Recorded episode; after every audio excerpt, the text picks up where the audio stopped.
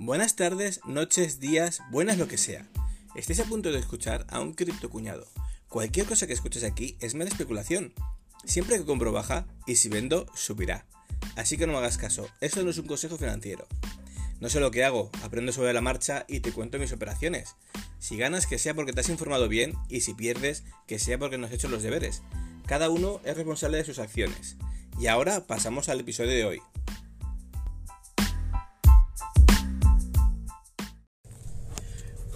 Hola, hola mi gente, ¿cómo estamos? Espero que estemos todos muy bien. Bueno, al final he podido coger el coche y voy a hacer un podcast en movilidad. Son las nueve y media, creo que han pasado, no llega cuatro horas desde que he grabado el último podcast y ya lo he subido a Spotify, pero en Evox y en YouTube vendrá después.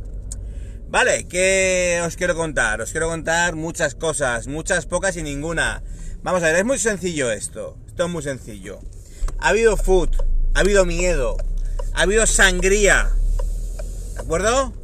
Vale, eso es lo que ha habido. Ha habido mucha mala hostia por parte de mucha gente. ¿Y qué ha ocurrido? Pues lo que pasa siempre.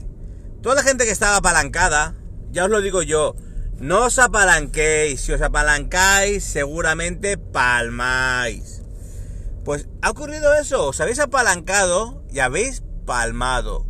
Vosotros no, porque sois cuñados y me escuchéis a mí y sabéis que el apalancamiento no es algo bueno. Ha habido un velazo, un velazo rojo de 42 mil putos dólares. Que se ha llevado por delante a todo el mundo que estaba apalancado. A todo, aquel, a todo aquel que ha puesto pasta y ha multiplicado por 4, por 5 su apalancamiento, por 10 su apalancamiento, se la han llevado, le han quitado hasta las bragas sucias. ¿De acuerdo?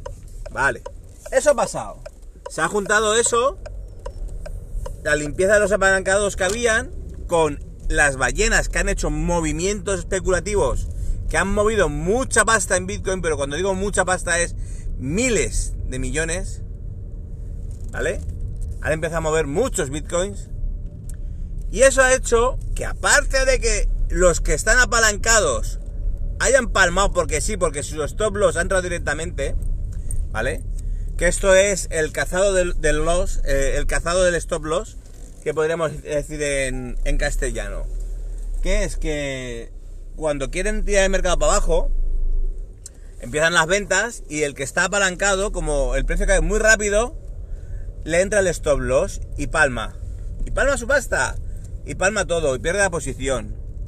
Se junta también con que aparte, aparte, la gente que tenga la cabeza clara y sepa lo que hace y quiera no perder posición de en cuanto a dólar, digamos, tú compras a 39 y lo pones que se venda a si baja de 42 o si baja de 45. Y claro, ha bajado de 42, 45 y tú no has perdido pasta, simplemente has perdido tus Bitcoin. Vamos a ver si puedo aparcar, dame un segundo. Has perdido los Bitcoin que has, que has pagado que has comprado. Pero lo has cambiado por dinero fiat. En este caso no hay, tanto problema. Siempre y cuando tú estés atento, tengas tu... Vamos a ver. Aquí, perfecto. Tengas tu dinero preparado para que si vuelve a, subir o antes de que siga bajando, pues que tú puedas recomprar mínimo, mínimo al precio que has vendido. ¿Por qué? Un segundo, me he metido bastante mal hoy. No sé qué ha pasado. Dame un segundito, por favor. Ya sabéis que yo intento hacer los podcasts que no corto. Los hago del tirón, los hago en casa, los hago aquí. Los intento hacer bien. Bien mal, quiero decir, evidentemente. No penséis de que yo soy aquí un podcaster profesional. Alguien que mueve medios. No, no, no. Yo aquí vengo a contar mis movidas y mis rollos. Ahora sí. Perfecto. Esto por aquí. Y ahora ya, para adentro. Para el centro y para adentro. Vale. Aquí me quedan dos minutos y os cuento. Bueno, entonces, eh, los que han llegado y han aparcado, han, han apalancado, han perdido su dinero. Los que han llegado y han y tenían estos loss, lo han vendido y habrá gente que haya recomprado incluso más abajo de esos stop loss y ha ganado más, más, eh, más Bitcoin, ¿vale? Porque tú vendes más arriba y compras más abajo. Y habrá gente que le ha entrado el stop loss y ha comprado más caro, ¿vale? Entonces, el stop loss sirve cuando tú no quieres perder dinero. Pero tienes que tener en cuenta eso, de que cuando, si vuelva a subir, no compres por, por encima del precio que has vendido. Si no te quedas pajadito, te quedas igual. Entonces lo que tienes que hacer es eso. El stop loss es para proteger tu inversión, pero si tú vas a hold a largo plazo, no tienes ningún problema. Tú lo tienes que dejar y que eso fluctúe. El mercado es el mercado, amigos. Entonces, no podemos eh, luchar contra las whales, contra las ballenas, no podemos luchar contra el food, no podemos luchar contra todo eso. Entonces, tenemos que protegernos siendo conscientes, siendo conscientes nosotros de que el dinero nuestro tiene que estar protegido. ¿Cómo? De cualquier manera. De cualquier manera me refiero muy sencillo. Lo primero es que no te roben, ¿vale? Tú tienes tu wallet fría, tienes tu MetaMask, doble factor de verificación, si estás en Binance, en Coinbase, eh, usa el referido de cripto cuñado para Binance y te das una seguridad en el alma de que ayudas a tu podcaster favorito. Pero quitando eso, eh, doble factor de verificación siempre, siempre en tus, en tus exchanges, ¿de acuerdo? Y si lo tienes con el doble factor de Google, que te lo saca con un codiguito aparte, que no es un mensaje de texto ni es un email, recuerda tener eso duplicado en otro móvil. Si te roban el móvil, has perdido el factor de verificación y es un rollo moverlo. Vale, eso por un lado. Tienes que tener eso por un lado muy claro. Tienes que tener tu dinero protegido. Por otro lado, tu inversión tiene que estar eh, bien definida. Tú dices, quiero definirme mi inversión a largo plazo, ¿vale? Pues tú compras y te olvidas del mercado. Si subes, si baja, no trades, tú vas a largo plazo. ¿Por qué? Porque te da igual ese dinero ahí y lo, y lo vas metiendo porque es tu hucha. Es una hucha que si sube, sube y si la pierdes, la has perdido porque es para los caprichos y no quieres caprichos ahora. Si tú quieres una inversión a corto o medio plazo que vas a tradear, pues tú tienes que saber de que tienes que invertir un dinero que te puedas permitir perder, evidentemente como la primera opción. Y de esa forma tú tienes que tradear, pero con cabeza. Tienes que decir, voy a comprar bajo y voy a vender alto. Si tú vendes alto, no recompres más.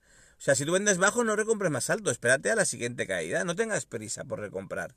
¿De acuerdo? Esto me lo digo incluso a mí mismo, porque yo a veces que he tradeado y la he cagado. ¿Por qué? Porque por el miedo de que sube, sube, sube. Pero al final, al final la experiencia te dice de que todo cae todo cae. Yo cuando estuve tradeando, la última vez que tradeé fue con Block, eh, recompré más bajo, gané más, pero podía haber perdido. Pero en cambio, veis, ahora he comprado, eh, ayer compré más barato. Incluso de lo que fue tradeando, que recompré más y gané más. Pues si me hubiera esperado, ayer hubiera comprado mucho mejor. Pero para esto está el DCA, el Dollar Cost Average, que es para comprar poco a poco. Luego aparte tienes que tener una, una estrategia clara de salida. Es decir, yo tengo una estrategia mía, pero tú puedes tener la tuya propia. La mía es, yo compro e intento comprar muy bajo. ¿Cómo de bajo? Lo máximo posible. Si veo que algo está en una clara tendencia alcista, en una vela verde increíble, intento no comprar. ¿Por qué?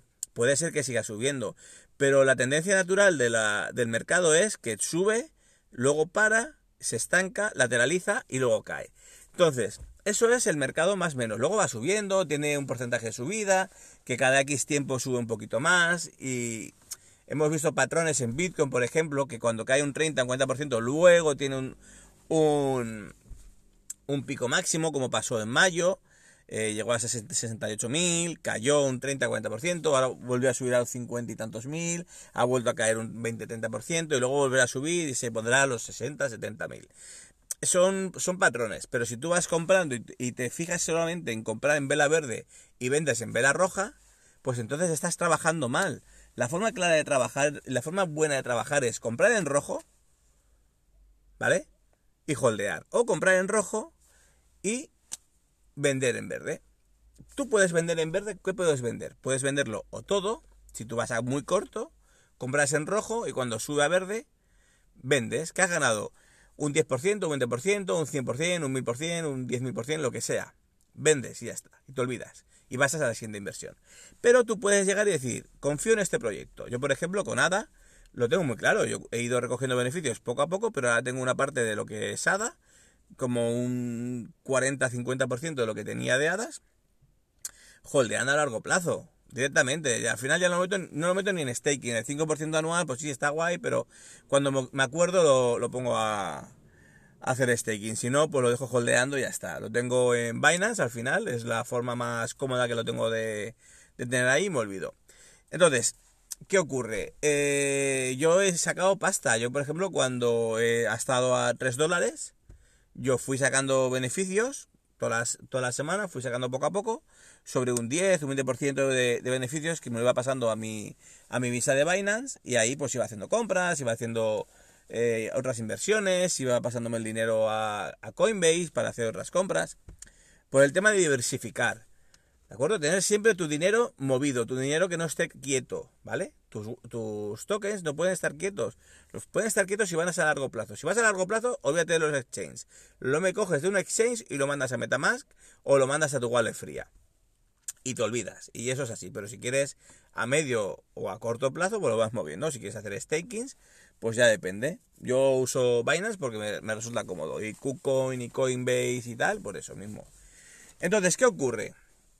Ahora, ¿qué más? ¿Qué más ha pasado? Pues ha pasado eso, que ha caído todo, se ido la mierda, ha habido movimientos especulativos, eh, han tirado al mercado, eh, estamos hablando que es un mercado no regulado, entonces no se puede culpar a nadie ni se puede ir a por nadie porque está, estás en un mercado no regulado, es así el mercado. Si lo regulasen, ten por seguro que sería peor. Una cosa es no, el mercado no regulado y otra cosa es que tú tengas que pagar las permutas de las criptos a tu querido Estado español para que paguen carreteras. Eso es un caso aparte. Una cosa es que lo consideren como una inversión y te cobren por ella, porque has tenido una ganancia patrimonial, pero no se considera, ¿de acuerdo? Como un mercado regulado porque no se puede regular actualmente. Darle tiempo a la SEC, también os, también os lo digo. Entonces llegamos y tenemos esa parte por ahí. Y tenemos una parte contractual de que no podemos hacer nada ahora mismo. Simplemente ver cómo juega el mercado, ver cómo juega la gente la gente que juega, llevamos ahora mismo en cuestión de mayo aquí como dos, tres caídas en las que el Bitcoin se va a guano, ¿vale? Y todos los que están apalancados palman pasta. Y vuelven otros y vuelven a palmar pasta. Y vuelven otros y vuelven a palmar pasta. Y por desgracia muchas veces no serán los mismos, serán otros. Entonces, tenerlo muy presente eso. Eso tenerlo muy presente. Y luego está el que compra y cuando ve un velazo rojo se asusta, se caga a la pata abajo y vende. En rojo no se vende. No es consejo de compra ni inversión. Pero me lo digo a mí mismo. En rojo no se vende. Prohibido. Palabrita del niño Jesús, que estamos en Navidad. ¿Vale? Vale. Vuelvo a decir vale muchas veces. Entonces, ¿Qué podemos hacer? Pues ya lo sabéis, a largo plazo, a medio plazo, proteged vuestra inversión, no vendáis en rojo, no vendáis con miedo, no compréis con miedo. Fijaros en el indicador que hay de miedo y codicia.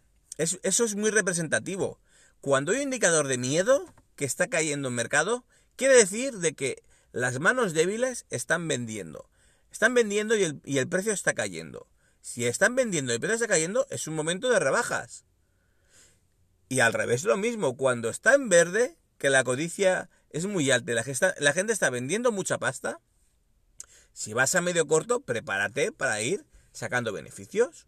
Yo, por ejemplo, es lo que hago. Yo de vez en cuando, cuando la codicia está muy alta, ya os lo digo, voy haciendo ventas escalonadas para sacar beneficios. Me he dado cuenta de una forma de hacer las ventas que me, me gusta bastante. Es decir, yo por ejemplo tengo DOT, ¿vale? Cuando ha estado DOT a un precio sobre unos cuarenta y tantos así, pues eh, saqué un poco de DOT, saqué como un, un 7%, un 8% y me lo pasé a mi visa de Binance. ¿Vale? Entonces, lo que ocurre es que cuando me lo pasé a mi visa de Binance, tenemos una cosa muy graciosa, que es tú por cada vez que vendes DOT y compras con DOT, ¿vale? O sea, cuando compras con la visa de Binance y tienes DOT en la visa, pues es una permuta, una permuta distinta, es una operación más que hay que meter. Pero Binance tiene una opción muy buena, ¿vale? Que ni, bueno, ni buena ni mala, es al final como una visa en la que le metes euros. Eh, que lo que haces es, yo lo que he hecho es coger, y esta última vez que lo he hecho, me he cogido y he hecho una venta de DOT, por euros. Y esos euros los he pasado a la visa de Binance. Entonces, solo he hecho una, sola permuta. Yo sé que ese dinero lo voy a gastar para otras inversiones, para otros, otros gastos, y ese dinero va a euro directamente. Y con la visa, cuando pago con la visa a través de internet o a través de datáfono tradicional, pues lo que estoy haciendo es una, un cambio de euro por, por servicios o productos. En ese lado no hay ningún problema, no hay, que declarar nada más que una sola permuta, así como hacía antiguamente, que pasaba directamente a USDT, a USDC, a BUSD o simplemente a Litecoin o ADA eh, o cualquier otra cripto, cada vez que hacía una compra o una venta era, era una permuta distinta. En este caso no. Sí que es cierto que con cada venta o con cada, con cada compra que hago con la Visa, me hacen una me hacen un, ingreso eh, de un porcentaje de en BNB, como un revolving, digamos, que por esa pues está guay, pero bueno, ese revolving, pues ese pasta que hay que dar, también hay que declararlo. Y bueno, esto por el lado de por el lado de de que están ahora tirando el mercado, haciendo food, metiendo miedo a la gente y tal. Eso por un lado que está ya claro lo que han hecho. Sabemos que han movido el mercado, sabemos que lo han tirado al mercado, sabemos que la gente ha tenido miedo y ha querido vender, ¿vale? Hay mucha gente que ha metido dinero que no se puede permitir perder en este último ciclo pensando que ya íbamos a los 100 mil dólares porque había muchos cripto influencers que nos decían que íbamos a los 100 mil dólares antes de final de año. Era complicado, pero pudiera ser, pero era muy complicado. Pero había gente que lo tenía muy, muy, muy claro. Yo alguna vez lo he dicho que, que hay, hay influencers que lo, que lo decían y tal, pero que podía pasar cualquier cosa. Yo siempre os lo digo, puede pasar cualquier cosa. Ahora mismo en este ciclo que estamos es muy complicado ahora llegar a más de 65-70 a final de año. Ya os lo digo. O sea, 65-70, muy raro sería que en tres semanas fuera para arriba y no cayera ningún food, ninguna noticia falsa o ninguna noticia real vieja que tirara el precio por tierra, porque están ahora con China, con India, con Estados Unidos, regulaciones, la SEC que viene que viene con el recorte de enero, ¿vale? Hay mucha mierda por medio. Y luego aparte tenemos, luego aparte tenemos nuestro querido Ministerio de Hacienda de nuestro querido Reino de España, que está cada día más maravilloso y más mejorado, que vamos, tócate las narices. Me hace mucha gracia. Ahora quieren eh, segregar por toda España los ministerios y la... Y yo qué sé, es que al final quieren... Bueno, al final tendré que hacer un podcast de política porque se me enciende, me enervo, me enervo, se me hincha la vena ya al final del cuello y me va a dar un, ictus al final. Vale, el tema está en que nuestra querida ministra Montero, ¿vale? Montero, Montoro, Montoro es el que tuvimos, Montero es el la que tenemos y Montere, Monteri o Monteru, la que, el que tendremos o tendremos después. Eh, pues parece ser que no han llegado a tiempo y hay medios de comunicación, eh, periódicos, radios, tal, que están diciendo de que no es de que al no llegar a tiempo no es necesario presentar el 720 de las criptos ahora en diciembre, que no va a ser obligatorio, que tal, que jugar, que pipim, pipim, pipim, pipim, Aquí, si tuviera un editor, le diría, ponme a Greta Thunberg diciendo bla, bla, bla, bla, bla. ¿Vale?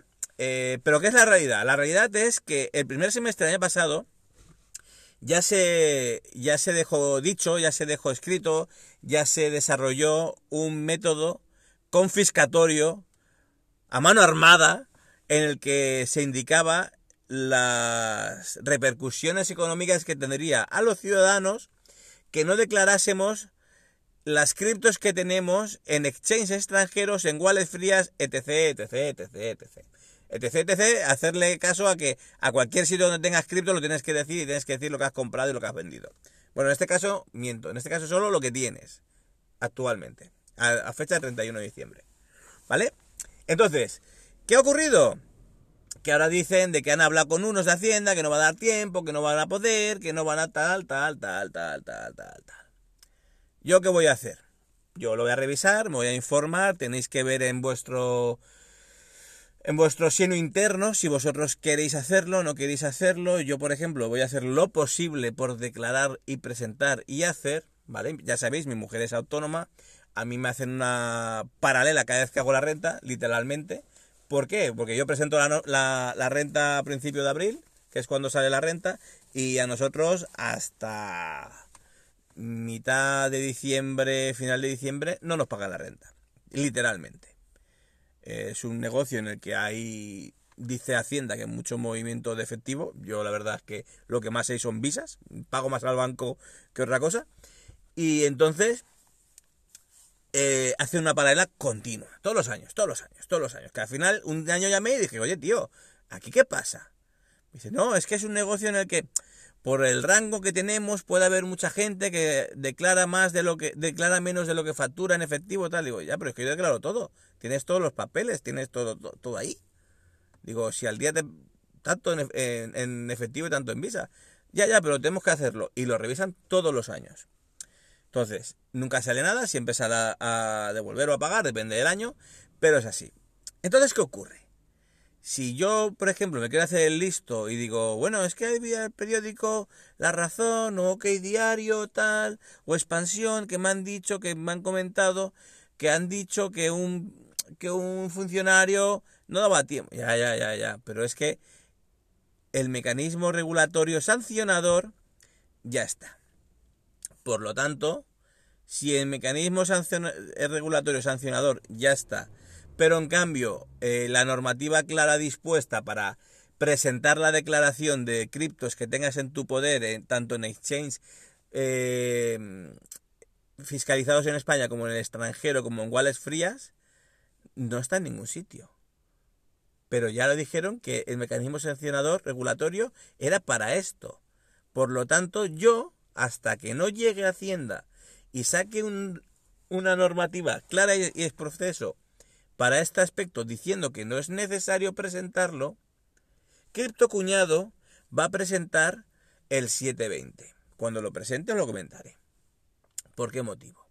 Porque es muy sencillo.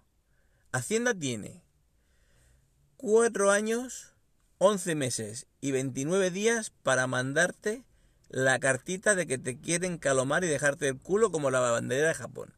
Ya sabemos de que este esta forma de expresarlo, hay mucha gente que le ofende, hay otra mucha más gente que le gusta el escucharlo, pero es que es así. Te quieren dejar como la bandera Japón. Tienen cinco años para buscarte. Entonces, tú en cinco años puedes hacer muchas operaciones. Y tú te puedes creer muy listo.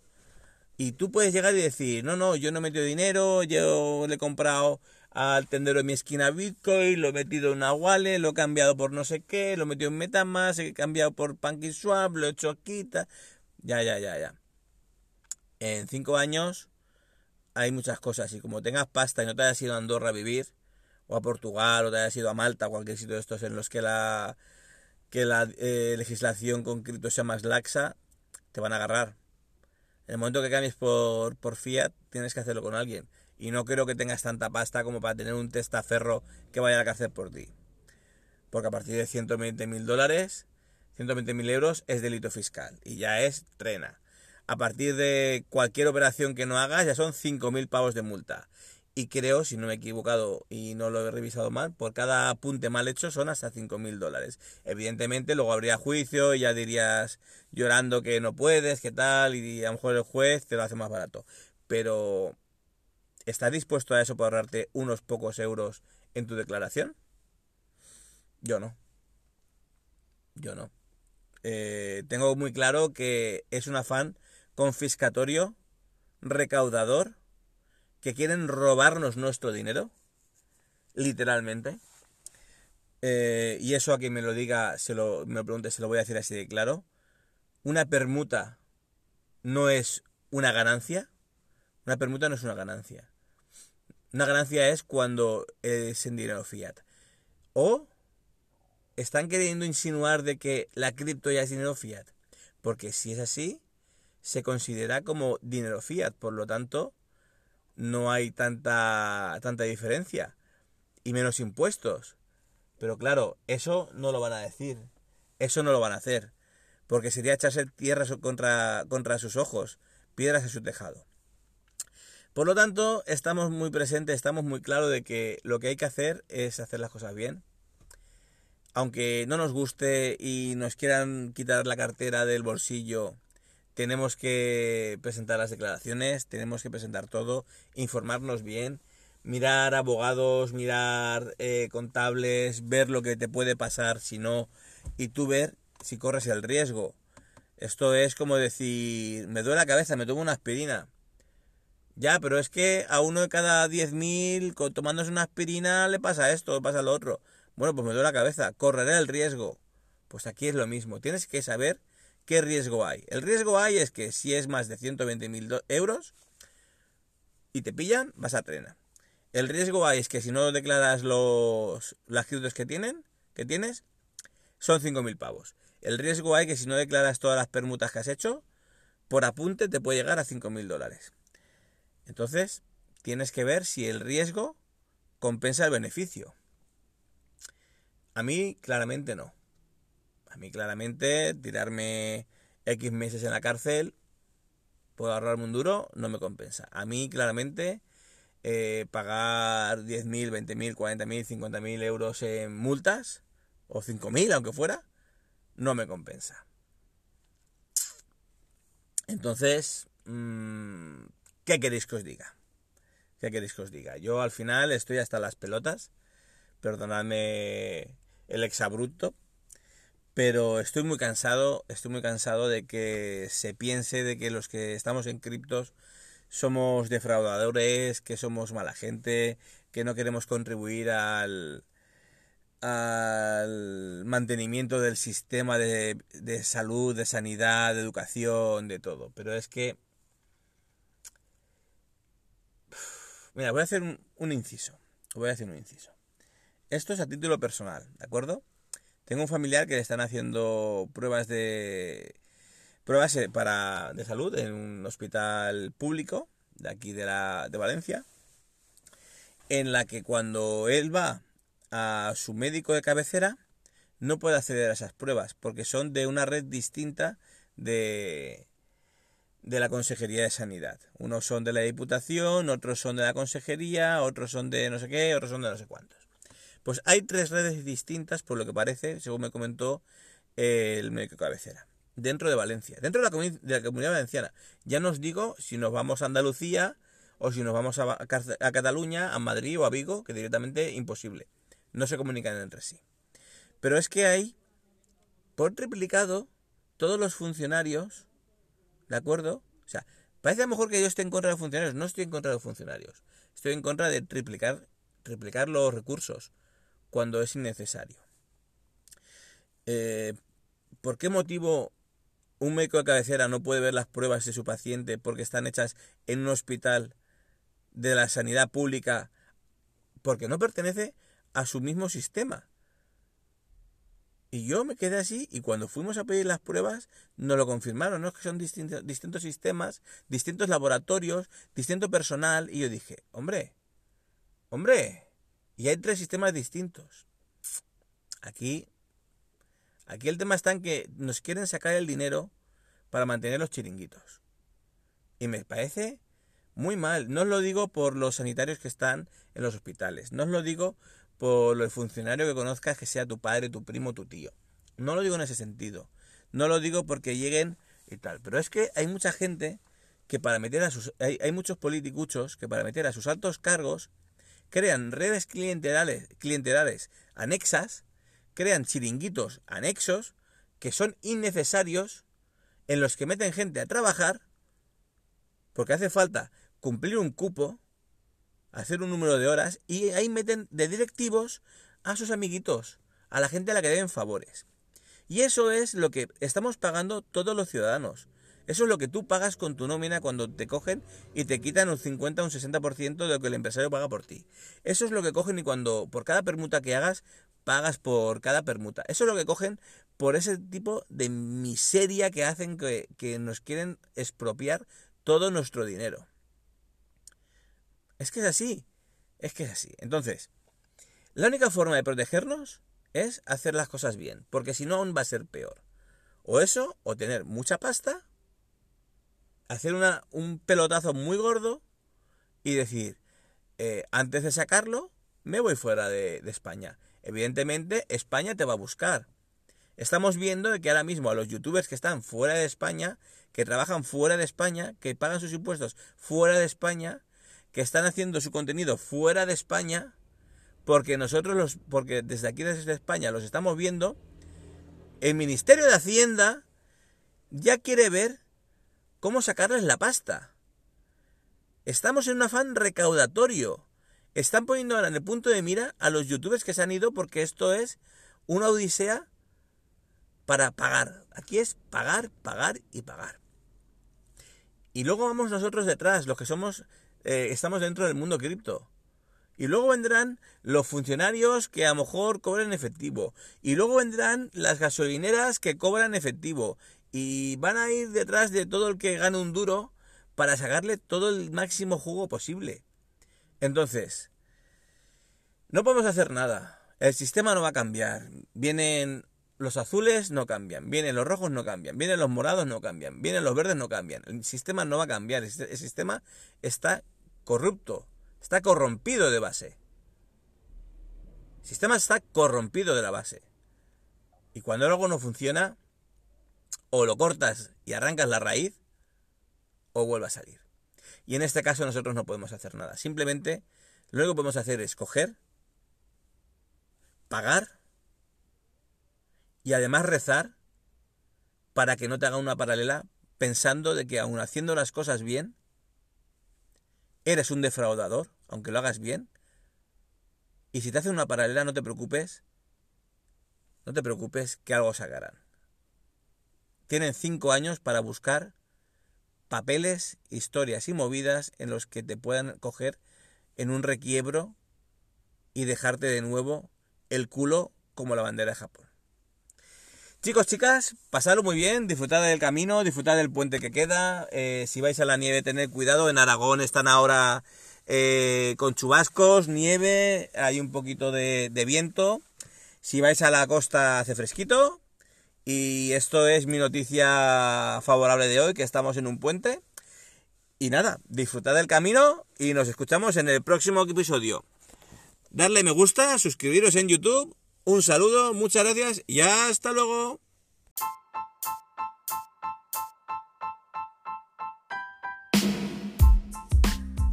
Si has llegado hasta aquí, muchas gracias por tu tiempo. Has estado escuchando el podcast de Cripto Cuñado de J. Blasco. Si tienes cualquier duda o quieres alguna aclaración, puedes ponerte en contacto conmigo en Twitter en arroba con cada kilo. Muchas gracias de nuevo por tu tiempo y nos escuchamos en los siguientes episodios. Adiós.